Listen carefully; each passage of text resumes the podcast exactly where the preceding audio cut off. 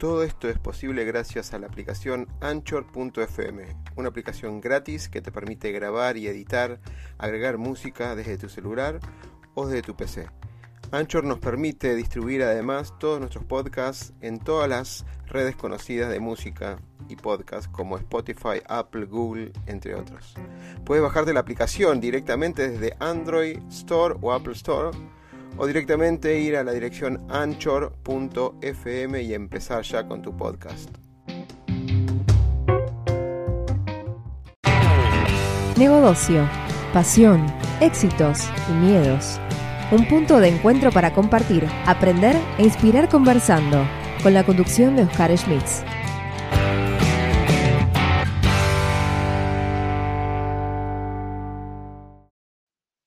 Bueno, bienvenidos nuevamente. Hoy otra entrevista de lujo y gracias Alejandro por estar ahí porque me preguntan por qué al mediodía si siempre lo hacías a las 7 de la tarde. Es porque no tienen tiempo esta gente. Esta gente está muy ocupada, ¿no entienden? Todos estamos ocupados y después lo van a ver en las redes. Alejandro, primero, ante todo, bienvenido y gracias por estar ahí. Gracias, muchas gracias Oscar por tenerme. Ya con eso creo que el lujo es para mí. Gracias por eh, invitarme a tu ciclo. Por favor, mira, no hubo nunca una, ni, la empresa, ni eh, hace no hace mucho, a ver, hace mucho que entrevistamos algo que mezclamos o combinamos lo que es transformación digital, el cambio cultural y acercarse con esto, lo que es más importante en las organizaciones, que son las personas, pero le vamos a dar un toque color. Como todos, para, como para aclarar, obviamente, va a estar, eh, está en vivo en nuestro canal de YouTube, está en mi cuenta personal de Twitter, Schmidt Oscar, y desde mi cuenta personal de, de Facebook también siempre están, cada uno tiene su público, ¿no? Hay algunos van por el Twitter, que ayer en otra entrevista tuvimos casi 70 visualizaciones concurrentes, en Facebook hay un, grupo de amigos y en YouTube está la comunidad que nos sigue casi 10 mil y pico de personas. Bueno, genial así. Para, para empezar, los que no te conocen, Alejandro, eh, ¿cómo, ¿cómo, es tu, tu, base profesional, digamos? ¿Cómo fue tu, tu, la parte de académica, como para dar un contexto, ¿no? ¿Qué aprendiste, qué estudiaste, etcétera? Estudié de todo. ¿De qué me recibí? Eh, licenciado. es, es, como, como fácil. Para mí, además, somos de la misma generación, calculo, el título era importante. Entonces, el, quizás el, primer título que perseguí fue eh, el título de libretista y guionista de radio y televisión. Empecé así en el 90 y algo, hace mucho, eh, en el ISER. De ahí pasé a locución. Nunca ejercí, pero es, es, como que lo hice, estabas ahí, ¿viste? Pero no encontré eh, verdaderamente lo que quería hacer académicamente hasta que me metí eh, a estudiar letras, que no fue lo mejor, la mejor decisión que tomé, pero a partir de letras encontré lo que quería hacer. O sea, lo que quería estudiar, para mí es estudiar era, era y sigue siendo aprender, incorporar algo que me interesa a mí. Eh, y lo que me interesó fue comunicación. Así que después de una carrera un poco golpeada, creo que como todo lo que pasamos por la U en algún momento, eh, terminé la licenciatura de Ciencias de la Comunicación y, la usé, o sea, usé el título muy, muy poco. La gente de comunicación termina siendo o profesional de marketing, o profesional de publicidad, o profesional de periodismo, o profesor, y yo no hice ninguna de esas cosas. Pero esa es la orientación académica que tengo.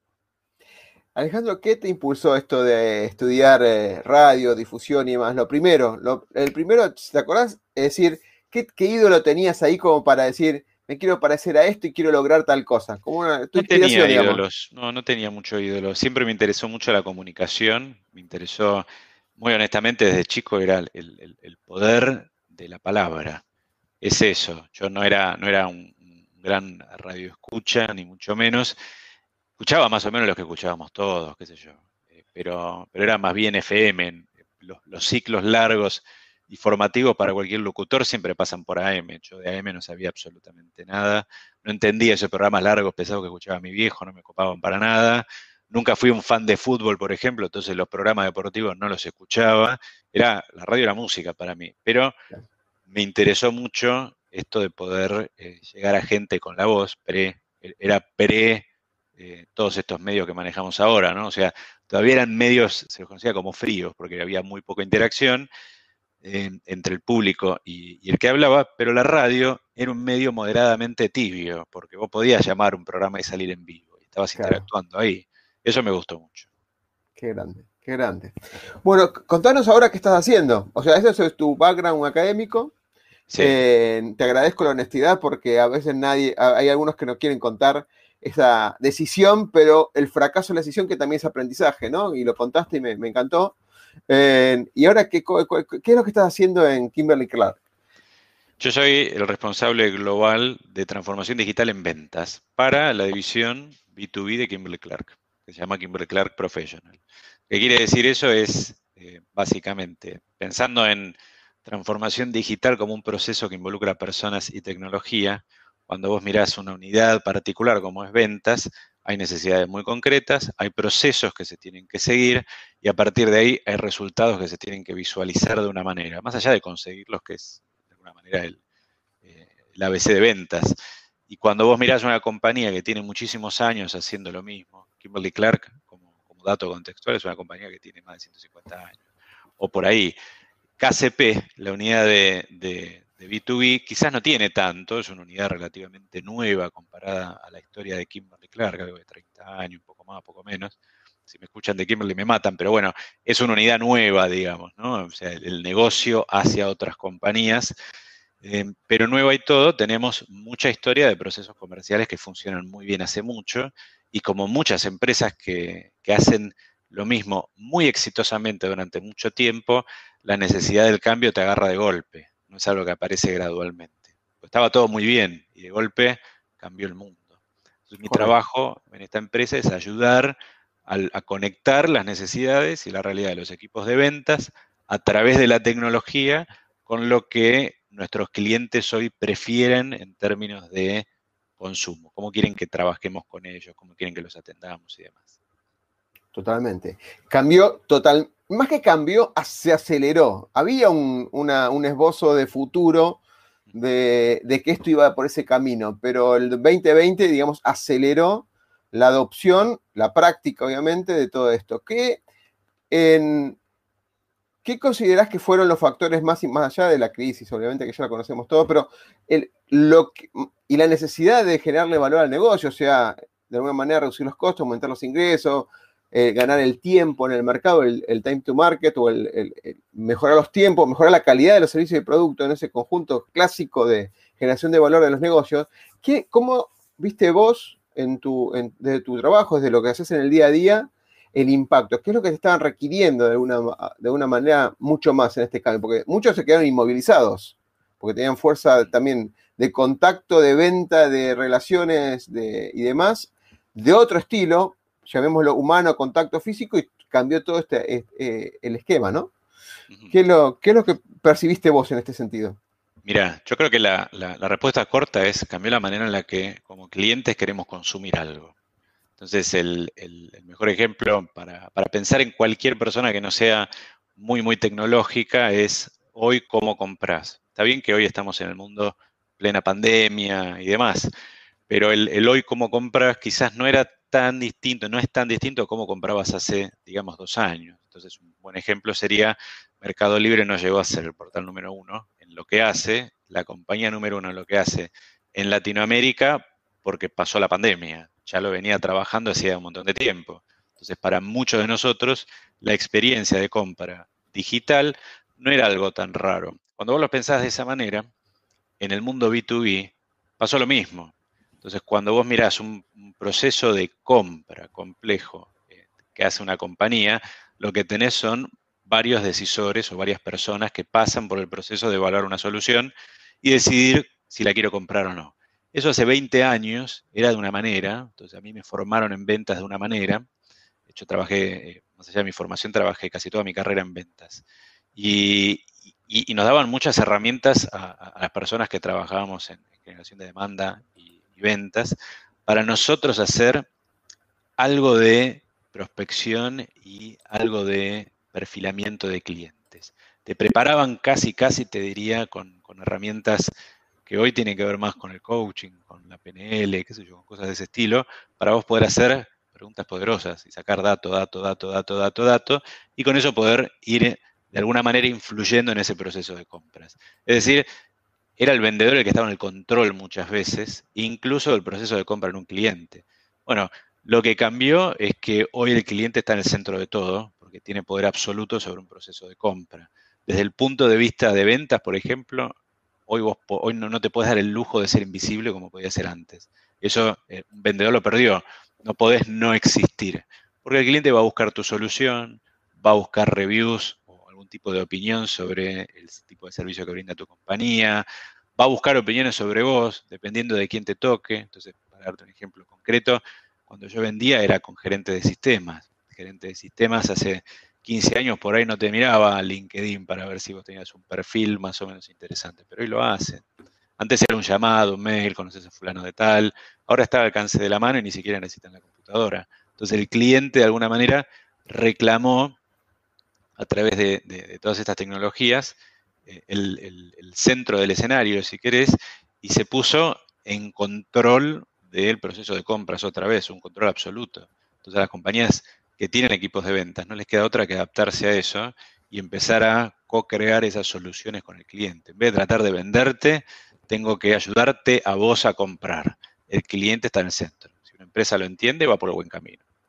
¿Sabes que cuando hablabas me apareció un, una imagen, perdón que ahora voy, a, la página de Kimberly Clark por una, frase que está ahí puesta muy buena, em, donde eh, los datos se van a comer a los expertos, decían por ahí. Yo en un momento, fue hace cinco años, con un, referente muy importante de ciencia de datos, eh, y decía, los datos, el buen análisis de los datos se van a comer a los expertos. Y cuando vos decías, el vendedor era el que manejaba todo, tenía la información, tenía el poder de esa información exclusiva, bla, bla, bla, bla. Claro, eso cambió todo. Esa información se fue publicando y, digamos, de alguna manera fue mucho más eh, visible para que el cliente también la tomara. No digo que la toman, todos los clientes la toman de la misma forma inteligente esos datos, pero con unas buenas herramientas te puedes cultivar, digamos, de la misma información. Y, también, justo también hace poquito, esto que estabas mencionando del tema centrado en el cliente o centrado en el problema. Sí, hay una cultura centrada en el cliente, ¿sí?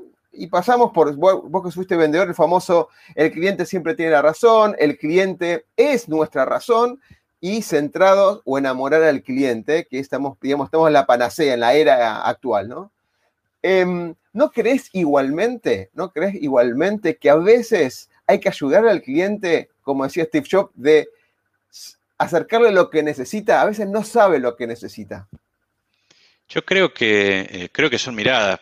Apple nunca vendió en B2B, por ejemplo. Nunca jamás. Entonces, yo, gran admirador de Steve Jobs, pero lo quiero, me hubiera encantado verlo tratando de vender en el mundo B2B, donde quizás la, humanización del proceso de ventas no es tan fácil. Entonces, vos en, en, en B2C o en masivo, podés tranquilamente apelar a la emoción constantemente.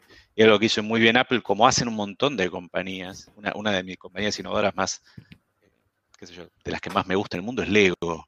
Los tipos se reinventaron y se reinventaron y se reinventaron y casi se funden y sigue siendo una de las compañías más importantes en un mundo donde el entretenimiento para niños es más digital que analógico y los tipos te sacan unos sets espectaculares de Lego, por ejemplo. Una historia, de hecho, acordate, la historia del Lego se reinventa primera vez cuando fracasa o está por fracasar los, juguetes de madera. Eso, eh, ahí empieza el ciclo de fracasos. O sea, no de fracaso. Sí, ellos, ellos lo llaman de otra manera, ¿no? Que es innovación constante, pero si, vos mirás la historia reciente de los tipos, eh, a fines de los 90 casi se funden en serio. O sea, violento todo lo que tuvieron que eliminar para poder, eh, vamos a ponerlo de esta manera, destrucción creativa, para poder arriba de eso construir una nueva compañía y esa es la compañía que no fabrica solo juguetes, se asocia con eh, estudios de cine, se asocia con estudios de diseño de juegos, y hoy tenés, así tenés hoy Lego Marvel, Lego Star Wars, un montón de cosas que no eran posibles hace 20 años en la cabeza de Lego, ¿no? Por eso digo, es fantástico lo que ha hecho. Apple también logró lo mismo, pero siempre fue muy parecido. El socio de Apple, el, el B2B de Apple, era el distribuidor igual que para Lego, el distribuidor de sus productos. Ya, o sea que la, parte de relacionamiento dura con un decisor llegaba hasta ahí. No tenías grandes ejércitos de personas que trabajen en B2B. Era como bastante corto. Cuando vos laburas en venta consultiva, supongamos de software, por ejemplo, o de servicios, el desafío enorme que tenés es, primero que nada, tu misión es ayudar al cliente. No es tanto que quiere el cliente, porque vos no podés modificar el código fuente de una solución como cualquiera de las que venda SAP a comodidad del cliente. No podés, no hay manera. Tampoco puedo, si, vendo tangibles como vende Kimberly, hay un punto hasta el que puedo modificar un producto para entregártelo contra las especificaciones que vos tenés, pero hay un punto que no. Si hago productos de papel, no te lo puedo hacer de aluminio, es papel. Entonces, en, ese sentido, en, ventas B2B, de alguna manera el credo es siempre tenés que ayudar al cliente. La pregunta es hasta dónde lo estás ayudando verdaderamente y a partir de dónde no lo estás ayudando, sino que le estás impulsando una agenda. En B2B consultivo fuerte siempre vas a ver vendedores que preguntan mucho, entonces es, muy parecido, el, por eso hay tanto vendedor que es coach ahora. Eh, es muy parecido el proceso, cuando vos preguntás y preguntás y preguntás, te enseñan mucho a preguntar y si sos bueno en ventas en B2B, haces buenas preguntas abiertas. Y de alguna manera sos un conductista, lo llevas al cliente a que llegue a esas conclusiones y después terminás en el mejor lugar posible, que es o hay un fit con tu solución o no lo hay. Es, termina ahí. Quizás lo muy, muy distinto ahora es, eras vos el que iniciabas ese proceso y estabas muy en control de muchos de esos pasos. Lo único que no podías controlar era la voluntad del cliente, que era esperable. Hoy todos esos pasos previos no los das vos, los da el cliente. Claro, claro. Eso cambió mucho. Alejandro, igualmente, sumando a este complemento de coaching, hay un complemento que le sigue a la parte comercial, que es la persuasión, ¿no? Este arte de persuadir. No lo, influencias, no lo obligás, no puedes quebrar la... Y hay técnicas al respecto, ¿no? De, hecho, hay muchas, hasta hay ejemplos muy graciosos de cómo presentas las cosas, como sesgas de alguna manera la respuesta del cliente.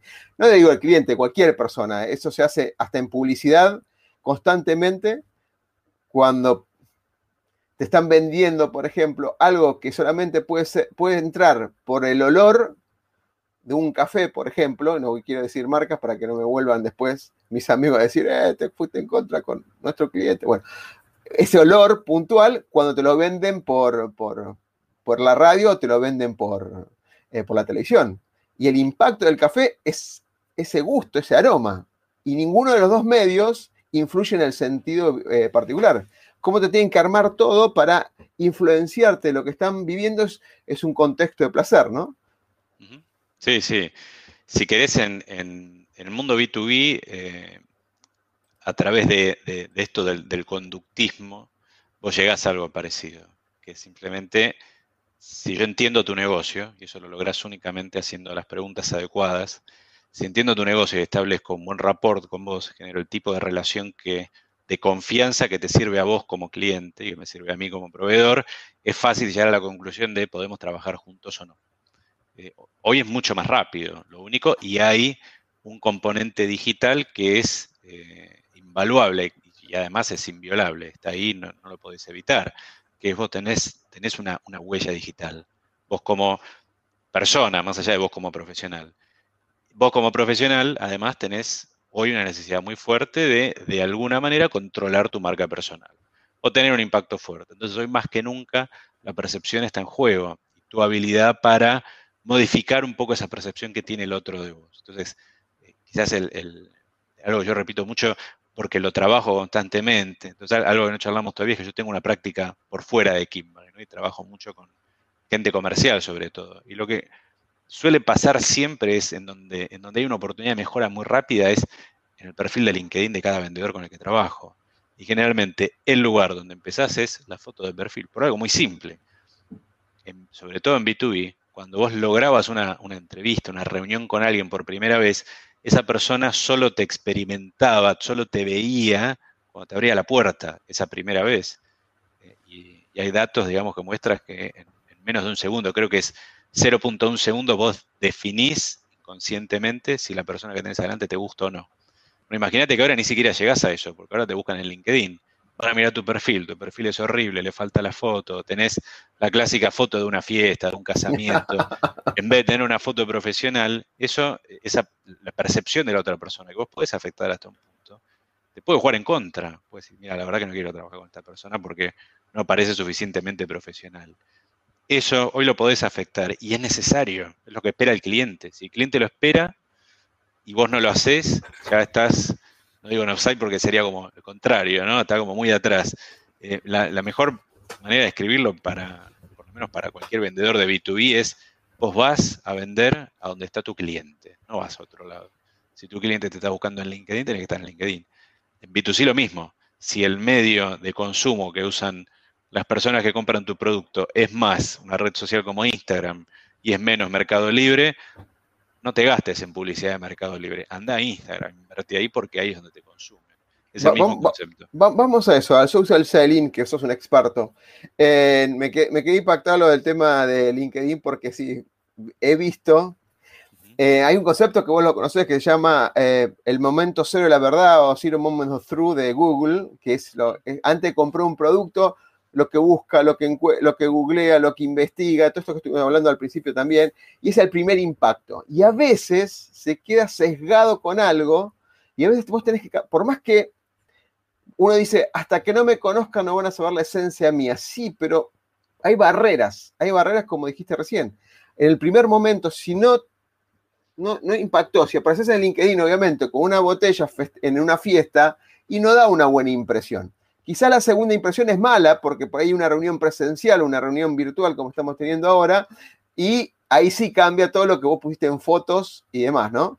Em, ¿cómo, es esto, esto que mencionaste, lo de LinkedIn o esto de social eh, selling o esta, eh, este conocimiento que vos tenés y que haces aparte de Kimberly ¿Cómo, ¿Cómo es eso? Mira, yo trabajo mucho siempre en B2B.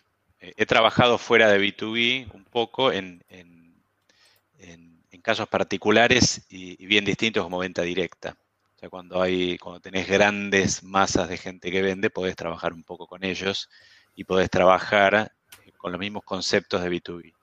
En B2B, social selling, eh, muy concretamente el término lo, lo crea LinkedIn hace años, ponerle algo por el estilo, no es que era nuevo, pero los tipos de alguna manera se adueñaron de la ejecución del término, ¿no? empezaron a decir, a decir, a decir, hasta que se asoció muy rápidamente a que social selling era LinkedIn. Pero la base es redes sociales. Tiene que ver con eso, no, no tanto con lo que generan, tiene que ver con eso.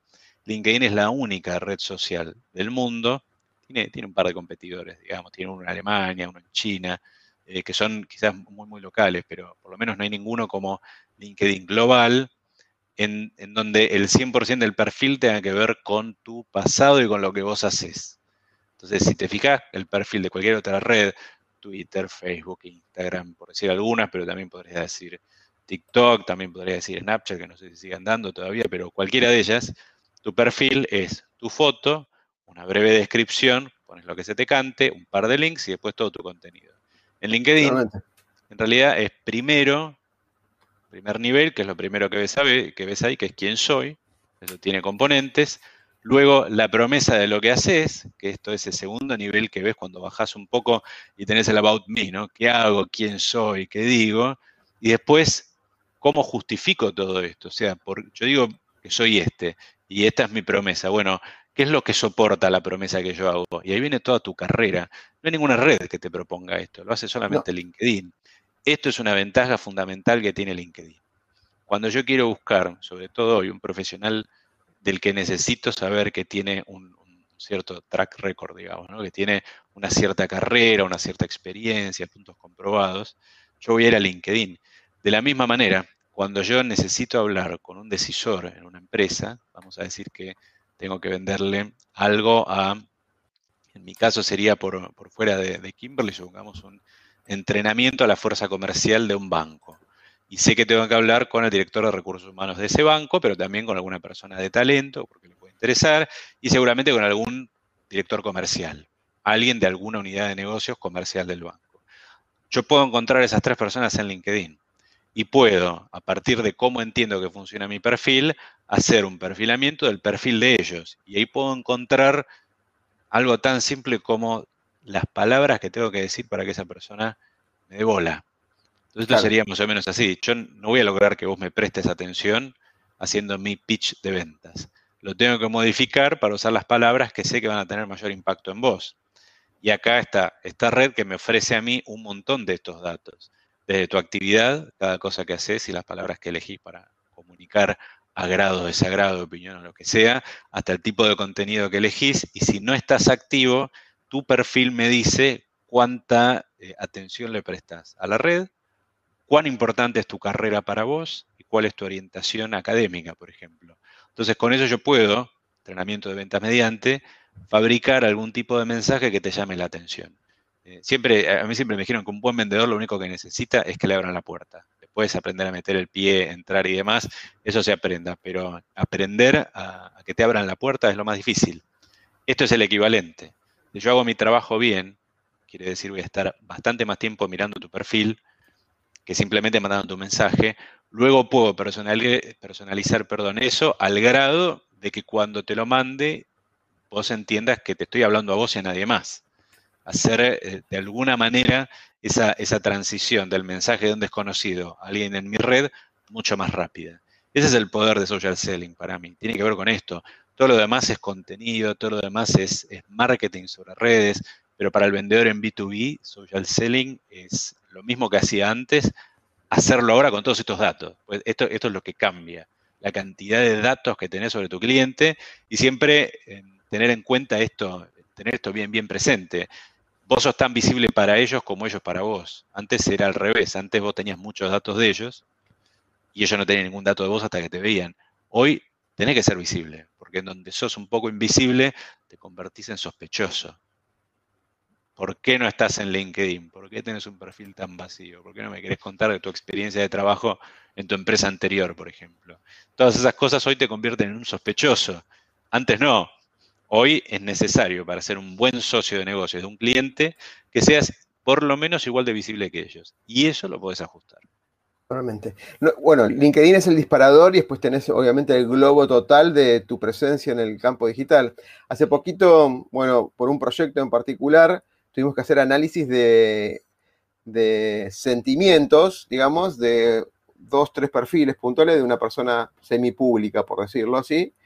Y lo que vos decís, el complemento es, esta es la cara visible, eh, la parte comercial, pero después hay una exposición pública, ¿no? Depende cómo jueguen un montón de otras reglas y van en complemento.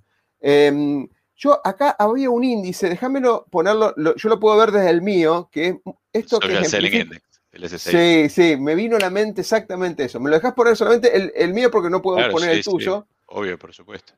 Em, un segundo porque me vino a la mente todo lo que estabas explicando y toda la, inteligencia que hace de alguna manera em, esto de las relaciones, la actividad y demás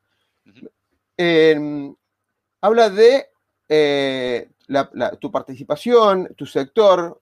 Esto habla mucho de mí de alguna manera, ¿no? Por lo que estás explicando. Sí, quizás con la, eh, con la diferencia que esto te sirve a vos mucho para calibrar tu presencia en la red. O sea, lo único que mide es tu actividad en LinkedIn y usa cuatro, ellos lo llaman los cuatro pilares de social selling, que son medidas muy arbitrarias de ellos. O sea, quizás el riesgo grande para cualquiera que trabaje en B2B es creerse que eh, el SSI es un indicador de tu laburo. No lo es, pero sí es un indicador muy poderoso de tu presencia en LinkedIn. Y eso es importante, porque sobre todo en B2B muchos de tus decisores están ahí adentro. Correcto, correcto. Sí, habla mucho de esto. Ahora, es interesante cómo em, pocas veces yo en su momento, en otros proyectos, más que nada con el lado de seguridad de la información y, por ese lado, hay un concepto muy similar, pero de investigación que se llama OSINT, Open Source Intelligence, que apunta a eso, a, buscar, a recabar información, pero con un carácter de búsqueda puntualmente de, de algo en particular. Por ejemplo, en donde se está hablando más de la venta de caucho, más de, ni siquiera es marketing, pero es algo de investigación muy puntual de algunas cosas. Pues lo que haces particularmente, y esto potencia, es achicar, traducir en palabras simples, pero no sencillas por el hecho de que las palabras son sencillas, sino que la entienda tu interlocutor. Con eso achicás mucho el ida y vuelta de comunicación. Vos usas las palabras del interlocutor, digamos, a, quien va dirigida la venta o tu, tu, tu otro lado, digamos, tu, eh, me sale escuchador y perdón que es una barbaridad, pero tu, tu contraparte, tu contraparte, para usar las palabras exactamente que él está acostumbrado a utilizar. Esa sería la palabra, digamos, como resume lo que dijiste, que está acostumbrado a utilizar y son poderosas para él. Claro, eso, si querés, esto que estás describiendo es el output, es como, cómo termina, seas un trabajo de social selling bien hecho. Eh, pero mucho antes de eso tenés que trabajar pensando en, el SSI que mostrabas recién. El primer pilar que podés y que generalmente te invitan a atacar es tu marca personal, que no es otra cosa que tu perfil. en LinkedIn. Un buen perfil es fundamental porque a vos te van a buscar, te van a encontrar, van a hacer clic en tu perfil y si lo que ven no les interesa, tus chances de que te acepten una invitación a conectar o de que quieran hablar con vos se reducen un 50%. Si no les gusta tu perfil, ¿eh? solamente si no les gusta tu perfil, en un 50%. Esto, según LinkedIn, ¿eh? esto no, lo digo yo, esto es lo, que descubre LinkedIn de estudiar sus datos. Ellos descubrieron que podían ser una red social hace 7, 8 años, no antes. Antes era un portal de trabajo y nada más. Por eso están tan atrás en tantos features. Hace menos de un año, seguramente menos de seis meses, largaron los stories, por ejemplo, ¿no? Claro. Que recién ahora uno los tiene disponibles, pero es un feature que en, otras redes está hace cuánto tiempo. Ahora, un montón. De, hecho, Twitter a la par de LinkedIn salió casi. Sí, ¿eh? más tarde incluso. Más, tarde. Lo hicieron más tarde. Em, uno de los pasos fundamentales es entender tu marca. Otro es aprender a usar LinkedIn adecuadamente para buscar gente. Entonces, algo que, eh, que te puedo decir, que lo viví en primera persona, es hace 6, 7 años. Éramos muy pocos los que hablábamos de esto. Hoy está lleno de gente hablando de esto, lo otro, han descubierto supuestamente cómo funciona. Mí me encantaría que, eso sea verdad, sabemos que no lo es, pero hay quien intuitivamente entiende cómo funciona el algoritmo de contenido, entonces de golpe tenés gente que tiene miles de millones de vistas y agregan poco valor al mundo B2B, pero logran lo que por ahí muchos entran a LinkedIn a buscar, que es que te siga gente. Todo eso es un poco contraproducente al mundo de social selling, porque quizás el, el origen para los que somos más devotos del B2B es que vos puedas saber mucho de la persona con la que vas a trabajar, que tengas una parva de seguidores. Está muy bueno si vos querés trabajar tu marca para ser un orador público, un thought leader, una figura de referencia, líder de opinión si querés. Pero cuando vos trabajás en B2B y el laburo es consultivo, lo que querés es que tu red sea una pecera, donde vos elegís qué peces van. Entonces, es un concepto que hay que explicarle a ventas, pero y, ventas entiende mejor que el resto digamos, de las profesiones, por lo general, por algo muy simple. Si yo tengo, vamos a decir, una, 10 posibilidades de hacer negocios, eh, tengo, eso es todo lo que puedo manejar porque los procesos son complejos, los ciclos de ventas son largos, porque no me va a dar el tiempo para visitar más gente. Y tengo una red de cientos de miles o miles de seguidores, mis chances de conseguir un negocio dentro de mi red no son buenas. Es lo mismo que básicamente depender de que lo que vos posteas en tu feed le llegue a un montón de gente que no te conoce. Es lo mismo, con la diferencia que están en tu red. Ahora, cuando tu red tiene mil personas y vos tenés que vender 10 negocios, eso cambia mucho. Imagínate cuando tenés 100. Cuando laburas en, B2B consultivo, hay pocos vendedores que superan 50, 60 negocios al año, dependiendo de lo que vendan y los montos. Entonces, lo que siempre miras es cómo debería ser el tamaño de tu red y quiénes deberían estar ahí adentro ahí es donde te empezás a dar cuenta que si sacás amigos, si sacás compañeros de la facultad con los que nunca más hablaste, si sacás eh, colegas que no te pueden presentar a otra gente con la que tenés que laburar, hay poca gente de valor que generalmente son clientes, posibles clientes, socios de negocios. Hay pocos de esos en tu red. Entonces la idea no es sacar a los que tenés, es aprovecharlos para ver si te pueden conectar con alguien y agregar o de alguna manera curar adecuadamente tu red. Eso también es un paso fundamental de social selling. ¿Qué es lo que te conduce a lo que te decía antes? Para yo poder targetearte a vos de alguna manera y usar tus palabras, primero te tengo que encontrar. Una vez que te encontré, tengo que lograr que vos me aceptes en tu red, no es solamente en la mía, es en tu red. Entonces, mi perfil tiene que contar la historia de lo que vos vas a experimentar cuando me conozcas. Y después tengo que pasar suficiente tiempo entendiéndote, conociéndote, para poder idear el mensaje que va a, de alguna manera, suscitar una respuesta de tu lado. Todo eso es el conjunto de social selling para mí. Es, no solo la herramienta, que en este caso sería LinkedIn, sino el método. Y ese método es venta consultiva para mí. Es lo que ventas hace muy bien, pero siempre lo, hace, lo ha hecho, bueno, no siempre, hasta hace unos años lo hacía puramente de manera eh, analógica, fuera del mundo digital, y hoy lo tenés que volcar al mundo digital, no te queda otra. Totalmente. Y el 2020 explotó en este sentido. Así como aparecieron plataformas para vender que había empresas que no tenían, o sea, su exposición digital no la tenían, más allá de sus redes y demás, pero una plataforma de venta no la tenían, hay muchos vendedores que tuvieron que salir, bueno, a ver qué es esto de las redes, empezar de cero. Digamos, era, es, es un, interesante, un interesante planteo. Me vino a la mente una, una cuestión donde, ¿qué pasa si yo cultivo redes y ha ocurrido en algunos perfiles comerciales, te habrá pasado a vos, donde quizás cambias el segmento de tus clientes. o cambias tus servicios de alguna manera y por ende necesitas segmentos de cliente diferentes y cultivaste esos mil. Por ejemplo, en empresas de recursos humanos y de golpe tuviste que ir a la parte de sistemas.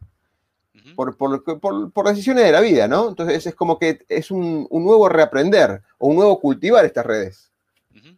Yo diría que lo, importante eh, en ese caso, me han tocado casos como consultor donde trabajé netamente el cambio, y, esto ya es otra cosa, que es manejo del cambio, ¿no? Pero el cambio total de la estrategia comercial de un equipo o de una compañía, incluso de personas, de individuos, ¿no?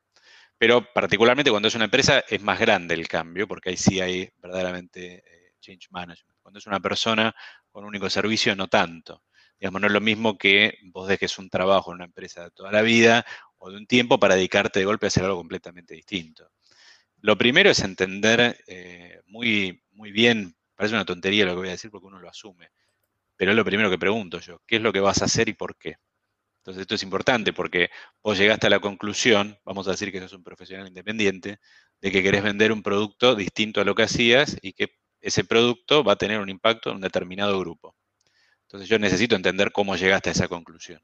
Por ahí ideaste un producto bárbaro. Eh, te doy un ejemplo. Hace poco trabajé con eh, una persona en Inglaterra, un británico, que era administrador de base de datos, o sea, un tipo bien, bien tequi, ¿no? Pero administrador de base de datos además pesadas, IBM, Oracle, ese tipo de cosas.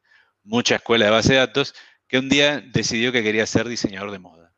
Entonces, para, para, cambio abrupto. Sí, sí, totalmente, o sea, 180. Resulta que tenía un interés, pero ese interés jamás lo comunicó.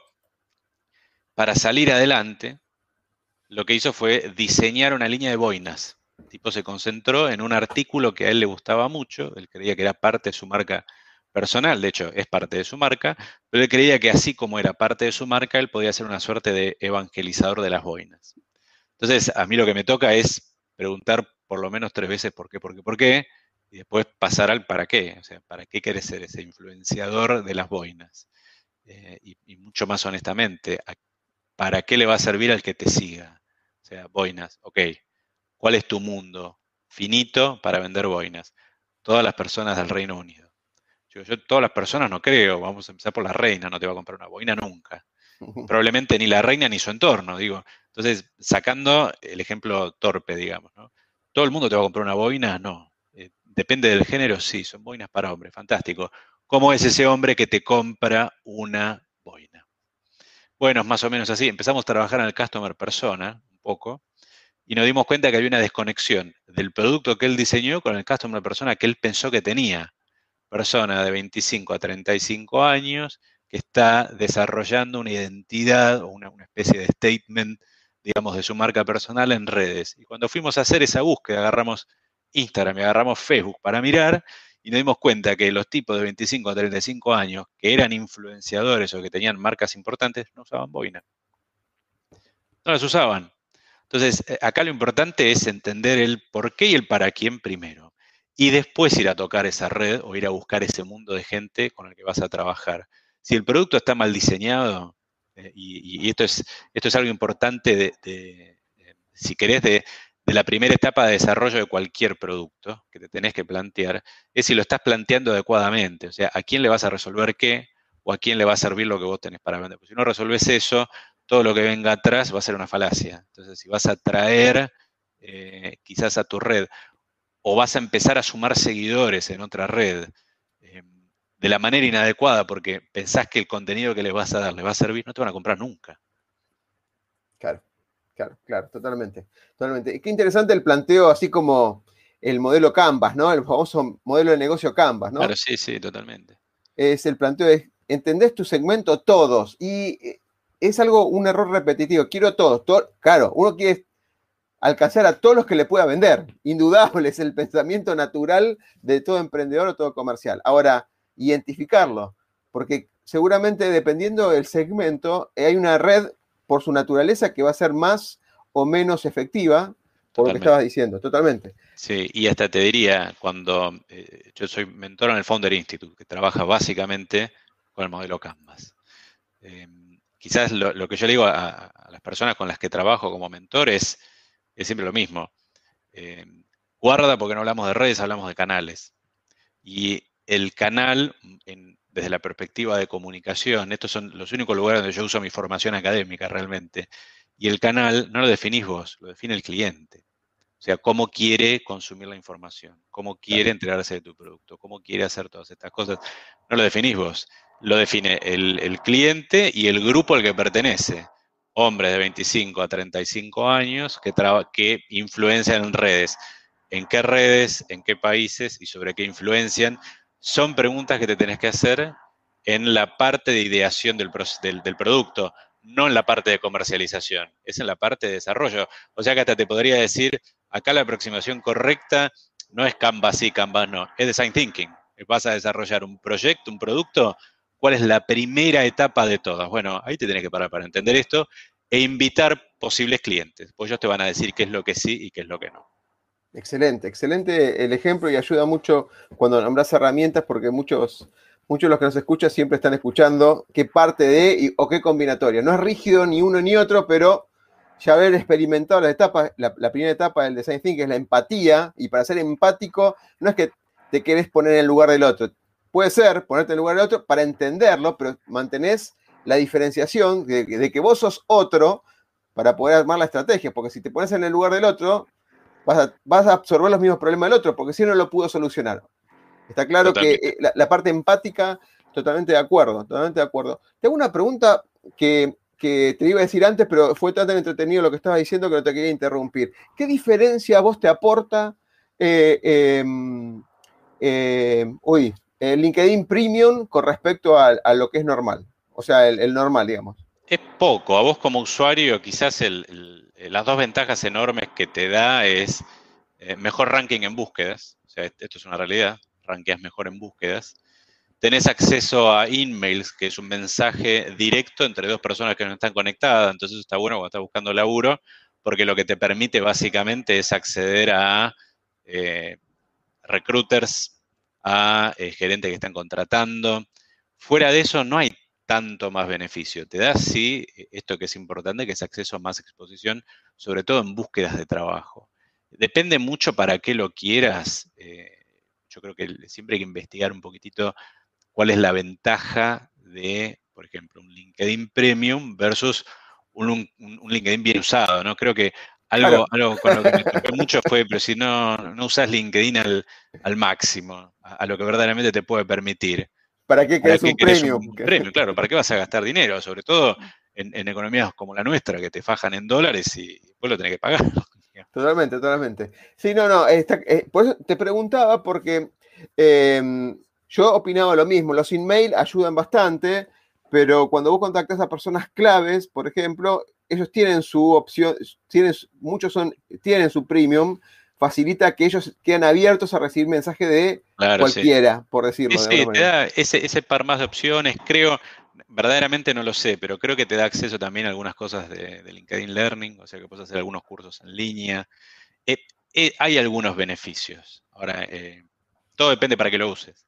Si estás laburando en marca, LinkedIn es una plataforma más que te ofrece eso, te ofrece exposición a un montón de gente y lo que te va a hacer exitoso, si querés desarrollar una marca en LinkedIn, no es pagar premium, es generar contenido de calidad, es que tu perfil la rompa, que te diferencies con algo y yo digo siempre de esta manera, diferenciarte de los gurúes. Quizás lo que hace una, una, diferencia brutal en LinkedIn, la hacía, quizás ahora es un poco menos, pero todavía está ahí muy presente, de otras redes, es que vos acá al, al, gurú, me refiero a, al que otorga contenido vacío, ¿no?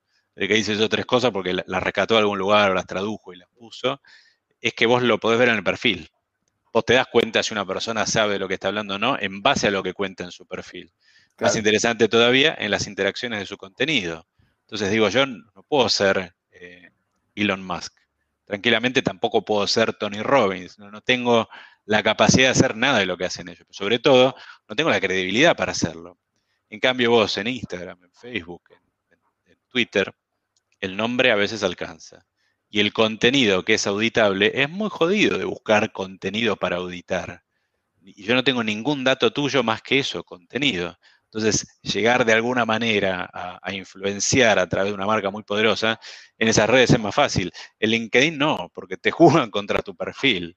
Esto quizás es lo, lo más relevante si uno labura pensando en marca. No necesitas pagar el premio, necesitas un perfil muy bueno y pensar verdaderamente en qué es el contenido que podés compartir y sobre el cual te podés convertir en un experto.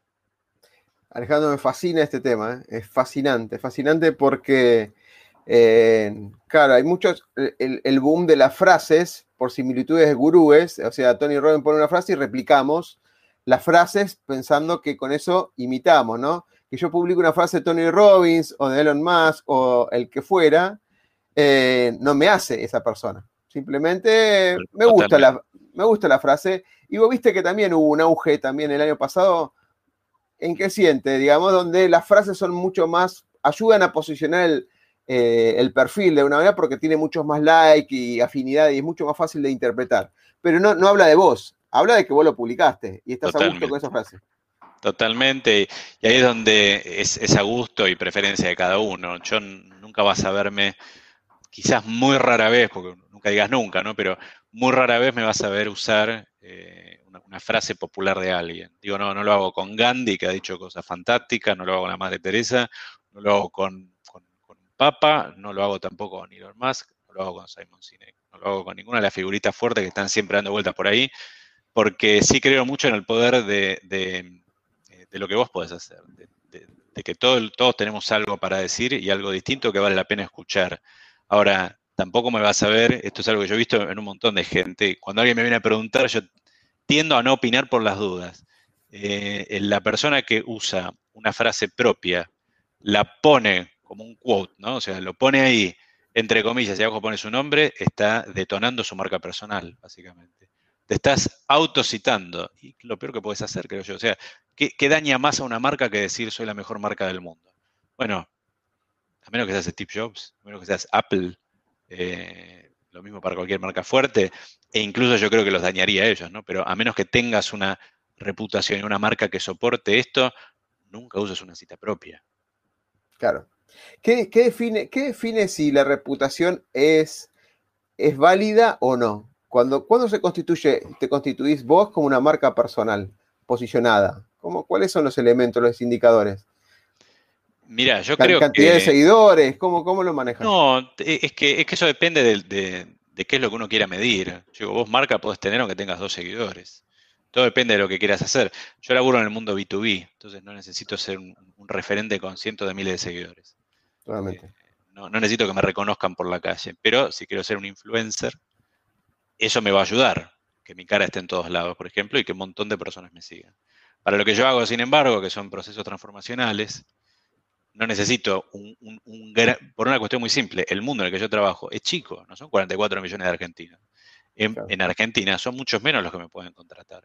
Lo mismo en Latinoamérica, lo mismo fuera de Latinoamérica. Yo trabajo con audiencias muy, muy específicas. Entonces, mi marca está más constituida por ese currículum de alguna manera y por el contenido de alguna de las verticales que manejo. Entonces, por ejemplo, cuando trabajo como facilitador, contenido de facilitación lo que. Y las personas que lo van a leer son personas que están más cerca o de la profesión de facilitador o requieren algún tipo de servicio. Son dos tipos de contenido distintos que responden a dos customer personas distintos. ¿Cómo se comporta mi marca con eso? Si miras mi perfil y miras más o menos lo que posteo, vas a ver que el contenido siempre va para un lado o para el otro. Esa coherencia es lo que hace que más personas de aquellas que están conectadas conmigo o que pueden llegar a ver mi contenido reaccionen mejor a lo que yo puedo publicar. Y ese es un elemento constituyente de la marca personal, que es la reacción del otro, cómo te perciben. Cómo, cómo configuras tu marca depende mucho de para qué la querés hacer, cómo la querés hacer y demás. Eh, yo digo, por lo menos para mí hay, tres elementos que son fuertes. ¿De dónde venís? Que es tu pasado, tu formación, tu experiencia. No hace falta hablar de lo académico, no hace falta hablar de lo laboral, pero sí dónde venís, qué aprendiste, qué te dejó, tu visión, que es hacia dónde vas, que es básicamente tu pitch, tu propuesta de valor, y esos dos vos los controlás. Pero el tercero, que es el crítico, que es la percepción del otro, vos lo influenciás pero no lo controlas. Entonces, ahí es donde uno se suele parar cuando dice, no, bueno, mi marca es esto, la percepción del otro. Yo no estoy de acuerdo, porque creo que necesitas elementos para poder influenciar al otro. Todos tenemos una marca, sí. Todos tenemos una marca visible, no en el mismo nivel. ¿A todos nos sirve igual? No, de ninguna manera. Por eso hay que trabajarlo constantemente esto. Tremendo, tremendo, porque ahí en el medio es el devenir, tu pasado, tus valores, tus creencias, que también si, seguramente estudiaste coaching y, lo, es algo que te condiciona de alguna manera. Así que genial. Bueno, para, ¿qué te parece, Alejandro? Si para cerrar me quedó un montón de temas de la parte de cambio cultural, pero dejamos por otra oportunidad de Kimberly Clark eh, y, un montón de proyectos que estuviste, pero me fascinó lo de social selling, que es súper interesante lo que contaste y desmistificaste. Y, bueno, de alguna manera te posicionaste como un referente, por lo menos para lo que te escuchen, y bienvenido para eso. Ahí estuve viendo algunos de los destacados que pusiste, una presentación estilo TED que pusiste acá, que debe ser de Kimberly Clark, ¿no? Sí, eso es Kimberly Clark. Eso es una, conferencia anual de Kimberly Clark. Excelente. Em, para cerrar, Alejandro, y agradecido, obviamente, de que estés acá compartiendo, em, siempre cerramos con una frase, por más que no te guste dar frases, pero a veces por ahí cuando la leíste te hizo sentido y la querés compartir el, el, significado que te significó a vos, valga la repetición de significado, o un libro que te haya cambiado la perspectiva del mundo, o lo que es de alguna manera una película, una serie, si es que te gustan ver películas y series por estos streamings que hay clásicos. Mira, yo no, para hacerte la contra, ¿no? Pero muy fiel a mi estilo. Más que una frase te diría, eh, yo soy un, fanático, un ávido lector de ciencia ficción de toda la vida. Fue mi manera de entender el mundo. Entonces pasé por grandes autores como Isaac Asimov, eh, qué sé yo, de ese lado, ¿no? Eh, y después por el lado de la fantasía, que me vendan lo que quieran, pero no hubo uno como Tolkien para mí.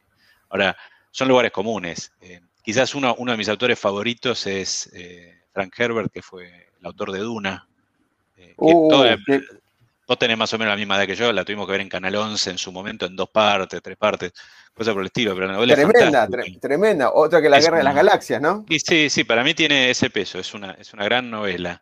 Y, en Duna hay algo que se conoce como la letanía contra el miedo. Y arranca diciendo, eh, yo no tengo miedo. Arranca, arranca diciendo sí. Y después se refiere al miedo como eh, el asesino de mentes. digo, sin, sin citarlo, porque no, me lo acuerdo realmente, a mí eso tuvo un impacto fuerte en mí, porque creo que la, la traba con la que luchamos todos en algún momento de nuestra vida, algunos más constante que otros, es el miedo a hacer cosas, el miedo a lo que sea, a cambiar, a probar algo nuevo, eh, a, salirte de un margen en el que estás cómodo, a abandonar la zona de confort. Todos temas que hoy por suerte se hablan mucho más que hace 20 años. Pero eh, quizás mi, reflexión para todo lo que hago es si lo que me está impidiendo ejecutar, entonces acá algo en, lo que yo trato de diferenciarme de todos los que dicen animate a soñar es con los sueños no comes, tenés que ejecutar. Está buenísimo que tengas el sueño, pero tenés que ejecutar. ¿Qué te impide ejecutar? Muchas veces puede ser miedo. Por eso yo trato de arrancar siempre con lo mismo, por más que a veces eh, hasta, hasta termine eh, pareciendo trillado, está bueno arrancar diciendo, este es un lugar para no tener miedo, este es un lugar seguro donde vamos a lograr cosas. Creo que si haces eso, si, si en vez de eh, soñar nada más, en vez de pensar que puedes hacer algo, te enfocas en qué te detiene para poder ejecutarlo, tenés muchas más chances de poder cumplir con ese sueño o ejecutarlo y verlo convertirse en realidad, que si te quedas en él, bueno, me voy a, me voy a poner a soñar algo distinto. Digo, el sueño no lleva nunca a la acción, es, la lucha contra el miedo, por ejemplo. Ahí mientras te escuchaba, eh, hay una, la frase de Dune dice así, no tendré miedo, puede ser, afrontaré mi miedo, dejaré que pase por mí a través de mí y cuando gire mi ojo interior para escrutar su camino, estaré yo solo. Mi miedo habrá desaparecido. Tremenda, tremenda frase. Sí, sí, y es una novela entera alrededor de esto, por ejemplo, es fantástico. Es, es, toda una saga, no es solo una novela, no es toda una saga. Pero es fantástico y es fantástico cómo escribía este hombre y cómo entendía estos principios básicos de, o sea, el miedo no, lo enfrentás con miedo, lo enfrentás con acciones. Y a eso se refiere, ¿no? A una acción concreta que es, lo voy a dejar que pase y ya, y voy a hacer cosas. Pero bueno, en fin, eso. Excelente. Bueno, Alejandro, nuevamente, muchas gracias por estar ahí. Me encantó hablar conmigo. Tienes un montón de, experiencia volcada en temas prácticos, directos y totalmente entendibles. Así que espero poder convocarte en el, tiempo que fuera en otro momento para seguir conversando. Buenísimo, gracias por la invitación. Yo siempre abierto y, y siempre un gusto poder estar en ciclos como este. Muchas gracias, Oscar. Gracias, Alejandro. Te mando un abrazo grande. ¿eh? Gracias, ¿eh? Nos vemos. El miedo a equivocarnos nos inmoviliza, nos aleja del éxito. El miedo a lo nuevo nos limita, nos quita oportunidades de crecer. Pretender resultados diferentes haciendo siempre lo mismo es una locura. Aprender a ser diferentes, aprender a ser innovando, es un desafío. Nuestra pasión nos moviliza a ilimitados desafíos. Y de eso se trata Negodocio, de lograr el éxito con pasión.